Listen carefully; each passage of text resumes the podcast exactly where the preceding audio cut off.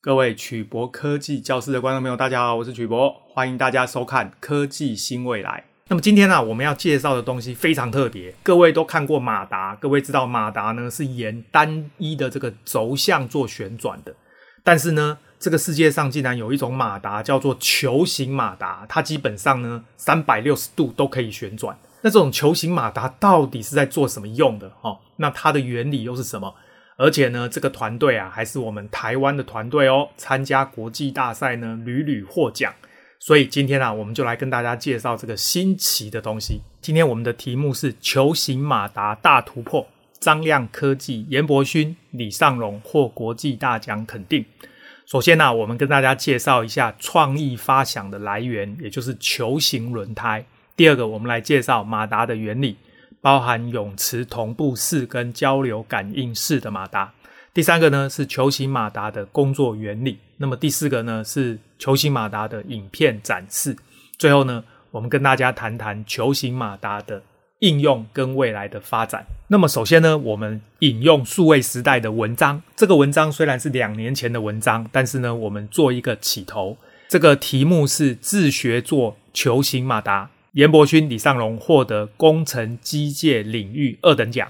哦，各位可能很难相信哦，这两位专家呢，在高中的时代就出国参加比赛，而且得奖。那么这边就提到啊，电动车非常热门，大家呢几乎都把焦点集中在特斯拉、未来这些电动车大厂，谈的呢都是自驾车、电动车相关的新闻。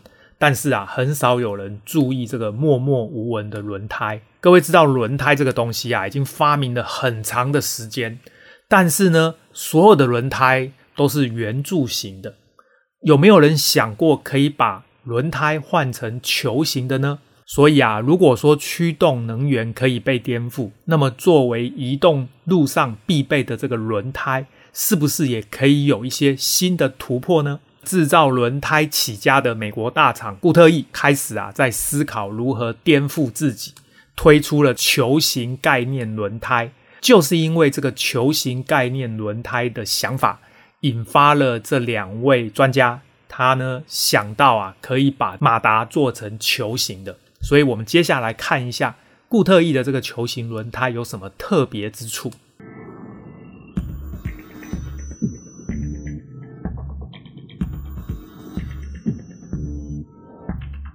这个呢是一个三 D 球形的轮胎，各位可曾想过，轮胎都是圆柱形的，什么时候会有球形的？那如果车子的轮胎是球形的，那会造成什么样特殊的现象呢？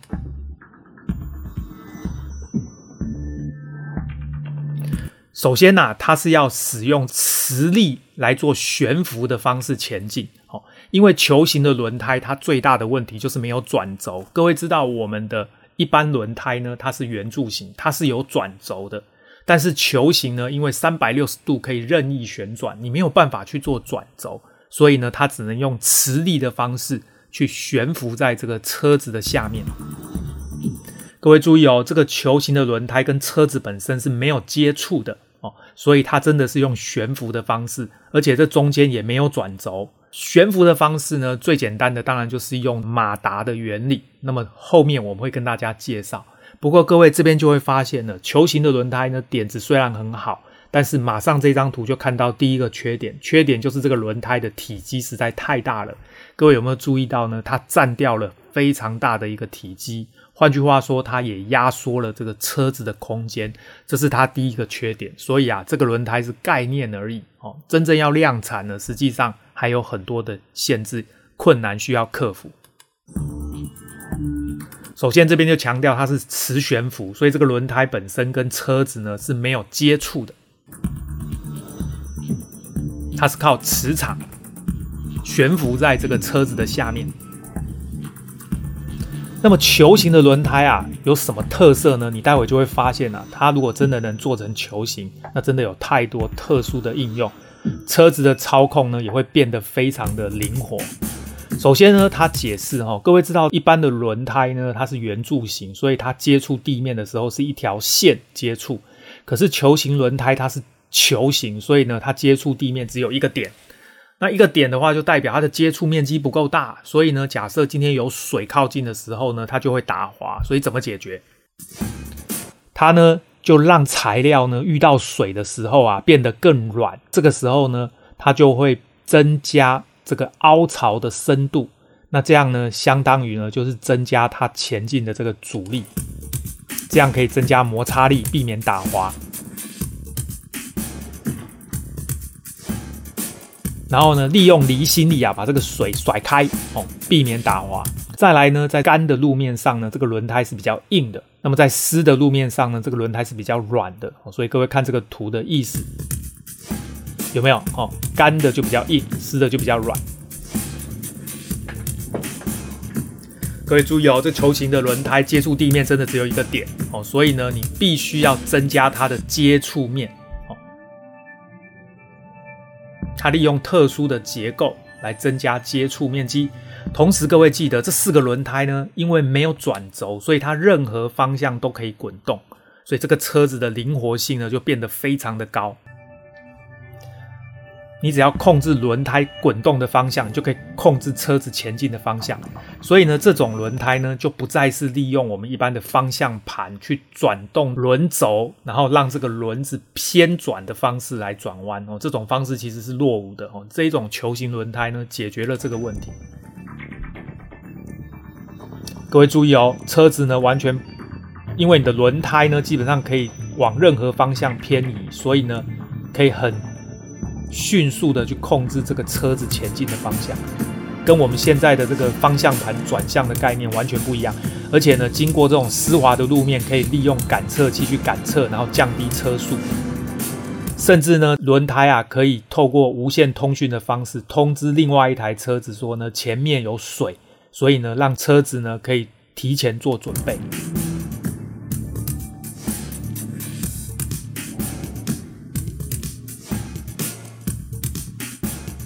这个就是所谓 connectivity，就是连接，也就是无线通讯、物联网的意思。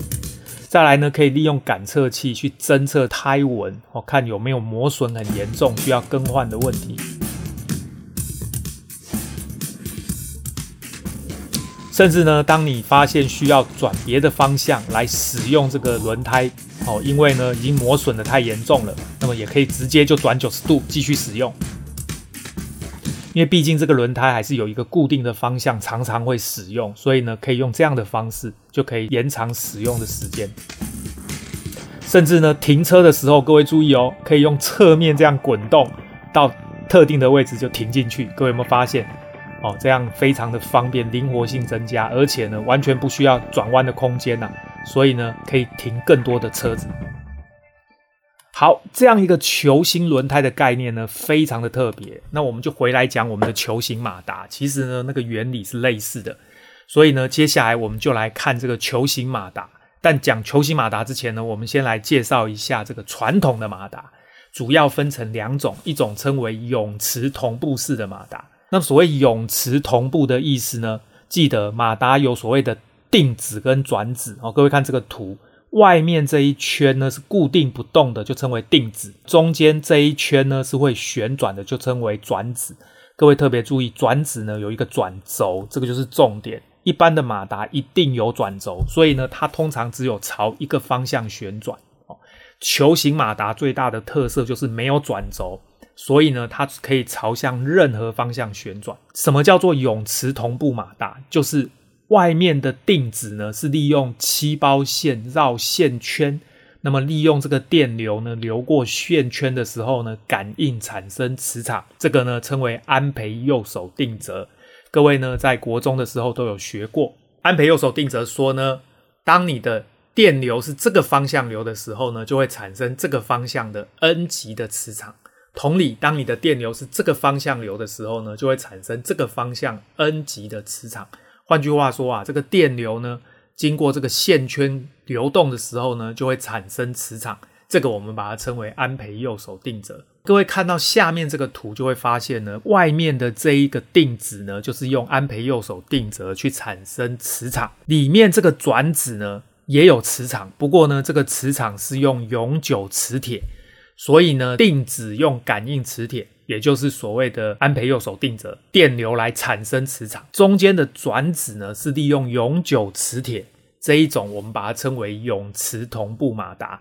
各位知道，永久磁铁就是大家小时候玩的磁铁。这种磁铁呢，有不同的材料，就有不同的磁性。通常啊，目前的永久磁铁磁性最强的材料，通常就是这一种叫铝铁硼的磁铁。同样的道理，如果呢，我们让这个定子使用感应的线圈产生磁场，同时这个转子呢，也使用感应的线圈来产生磁场。换句话说，两个都是利用电流产生磁场的方式，这一种我们就称为交流感应马达。交流感应马达又分两种，各位注意这个图呢，基本上就是所谓的转子的结构。我们把转子呢从永久磁铁改成线圈去缠绕，利用电流产生磁场。那么第一种的缠绕方式呢，称为属龙式；第二种缠绕方式称为绕线式。这两种方式呢，都可以用漆包线。各位注意，中间这个就是漆包线。缠绕的方式呢，让这个电流流过中间漆包线，就产生磁场。所以呢，当中间的转子也是用感应的方式产生磁场，我们就称为交流感应马达。为什么要强调是交流呢？因为使用交流电，交流电就会不停的变换。那么在不停的变换过程中呢，这个 N 级 S 级就会变换。那么这个变换的过程就会推动转子跟定子互相吸引，还有排斥，最后呢就会让转子不停的朝同一个方向转动。这个就是交流感应马达的原理。那么，首先我们来介绍交流感应马达的优缺点。交流感应马达呢，它的转子是用线圈，定子也用线圈。这些线圈啊，缠绕的时候，如果缠绕的不好，它的效率就比较低。再来呢，就是这种线圈呢，基本上要通电流才会产生磁场。换句话说，交流感应马达的定子要用电流产生磁场，转子也要用电流产生磁场。换句话说，这种马达呢，肯定啊，它的消耗能源是比较多、比较耗电的。那么它的这个转换效率就会比较低。再来呢，就是这个转子要绕线圈，最后呢就会造成啊，它的重量会比较重。哦，这个是交流感应马达的缺点。交流感应马达的优点是什么呢？它的优点就是不需要使用永久磁铁。各位知道，永久磁铁主要就是刚刚说的铝铁硼这种材料。各位光是看到“铝”这个字就知道，这个是稀土金属，这个在地球的含量非常少。换句话说呢，永久磁铁必须使用到稀土元素，这个呢成本比较高。换句话说，交流感应马达没有这个问题，这是它的优点，因为呢它不需要使用永久磁铁。那么相反的，这个永磁同步马达，它的优点就是呢它的转子是使用永久磁铁。所以不需要线圈缠绕，所以呢，它的重量变轻，而且呢，它也不需要使用电流感应产生磁场，所以呢，它的耗电量也降低。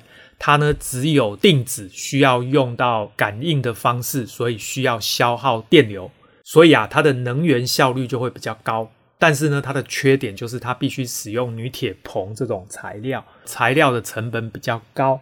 而且啊，稀土元素呢是掌握在少数的公司手中，所以呢，这个都是永磁同步马达的缺点。那么我们介绍完交流感应马达跟永磁同步马达之后呢，我们再来看什么是球形马达。提醒大家，传统的马达不管是永磁同步还是交流感应，都需要转轴哦，这个就是所谓的转轴。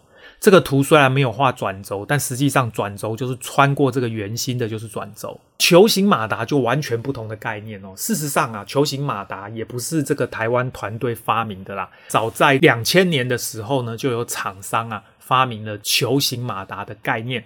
这边呢，我们看一个例子，这个是德国的 ISEA 研究单位哦，他们呢提出的这个球形马达的构造。各位注意看这个图哦，旁边这个黄色的部分就是所谓的定子，中间这个球形的东西就是转子。这个球形的东西呢，你当然也可以用永久磁铁，它就是永磁同步式。如果这个球形的结构呢是用漆包线去缠绕的，那它就是交流感应式、感应式的马达。接下来的问题就是它没有转轴，对不对？可不可以有转轴？其实可以有一个轴。各位看这个图，这个图就是有一个轴。各位可以想象一下呢，球形的马达呢，可以在球形的转子任意方向三百六十度旋转。前提是呢，转轴最多呢就是转到这个地方就卡住了。换句话说，只有在这个范围之内呢，这个球形马达可以任意旋转。各位可以想象一下，如果这个地方是一个影像感测器，那么这不就像一个眼球一样吗？各位知道我们的眼球最大的特色就是可以上下左右一定的角度呢，可以转动。这个呢就是球形马达的一个应用之一。各位看呢，我们的眼睛，我的眼睛是可以向上、向下、向左、向右一个距离哦，对不对？所以呢，你的眼球大概就是可以向上一个距离看，向下一个，向左、向右哦。各位想想看，刚刚那个转轴概念上就是这样。所以呢，你想想看，这样的球形马达是不是就可以模拟人的眼睛？你想想看，如果用传统马达有转轴的话，你要模拟人的眼睛就很麻烦。为什么呢？因为你需要有一个转轴水平方向控制眼球向上向下转动，另外要有一个转轴是垂直方向控制你的眼球向左向右转动。所以呢，光是这个例子，各位就会发现，球形马达只要一个马达就可以控制你的眼球上下左右转动。可是呢，传统的有转轴马达呢，你必须要用两个马达分别控制左右跟上下，这个就是球形马达的优点。球形马达有哪些可能的应用呢？各位记得，球形马达没有转轴哦。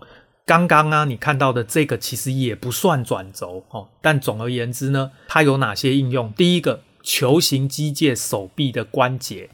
这个是很多学者提出的构造，基于传统机械手臂的关节。各位想想看，机械手臂呢，我们的手臂是不是要上下左右的移动？可是如果你用传统的马达，一样，你也要两个马达，一个马达水平上下移动，一个马达垂直左右移动。这边呢，我们举一个例子，譬如说我的手腕，各位看我的手腕是不是要上下动，也要左右动，对不对？像这样的东西，如果用传统的马达一样，你就是要用两个马达，一个方向这个方向水平方向，一个是垂直方向，很麻烦。如果你用球形马达的话，是不是一个马达就可以控制你的手腕上下左右移动？这个就是球形马达的优点。所以呢，人的手腕、胳膊腕状的这个双自由度，所谓双自由度呢，就是上下左右啦。三自由度，所谓三自由度呢，就是三百六十度可以旋转。往往需要两组马达，甚至三组马达哦。如果你要上下左右前后的话，那要三组马达才能达到目的。但是如果用球形马达做关节，它是一种直接驱动式的结构，可以简化复杂的机构。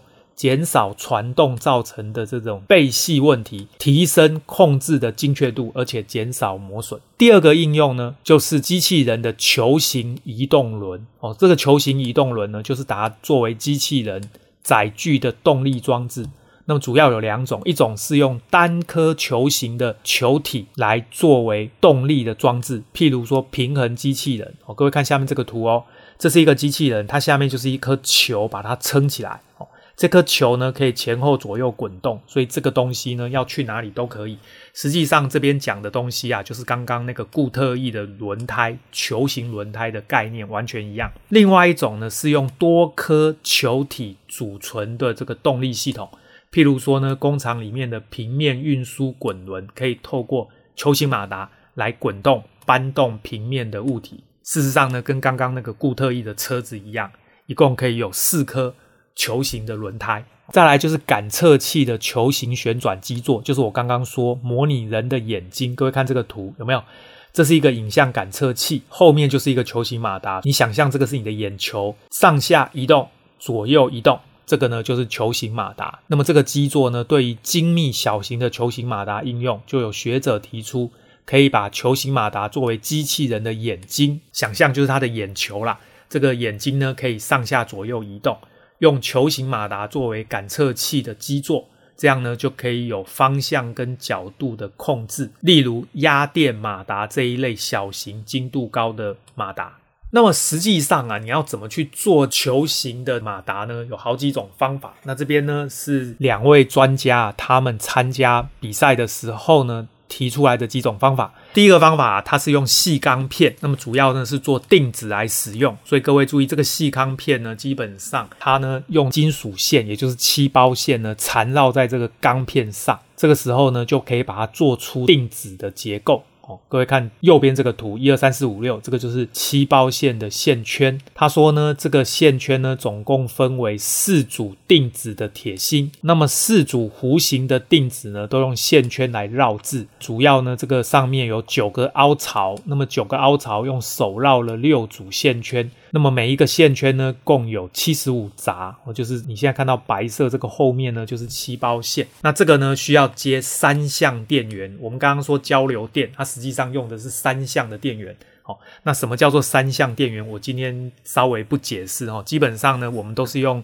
正弦波来模拟交流电，所以所谓三相电源呢，就是指它的相位相差一百二十度的交流电。调变的方式呢，使用这个正弦波脉冲宽度的调变哦，这个叫 SPWM。那么控制马达呢，我们最常使用的就是这种方式，我们把它称为脉宽调变哦。那这种方式呢，基本上是目前所有的马达都用这种方式来控制。这样做之后的结果呢，我们可以来看一下 demo。不过呢，这个 demo 呢是我在 YouTube 找到国外的人呢做的实验，我们来看一下。球形马达实际上是怎么转的？他说呢，这是一个三维的球形的 induction motor。各位注意，induction 就是感应马达的意思，可以自由的旋转。各位注意看哦，中间这个是转子，有没有看到？哦，旁边这个是定子，所以呢，你就可以去控制这个转子。经由旁边的这个定子的控制呢，这个转子可以朝向你想要的方向。各位有没有注意到，它可以这样旋转，也可以这样旋转，所以它真的是 free rotation 啊！你要往哪边转都可以。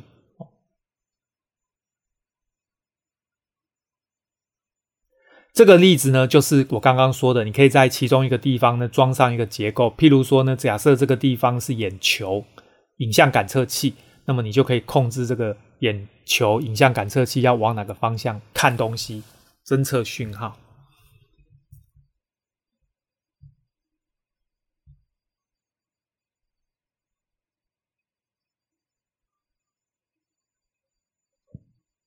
有没有？可以左右转、前后转，还可以三百六十五度回转，任何方向都是可以控制的。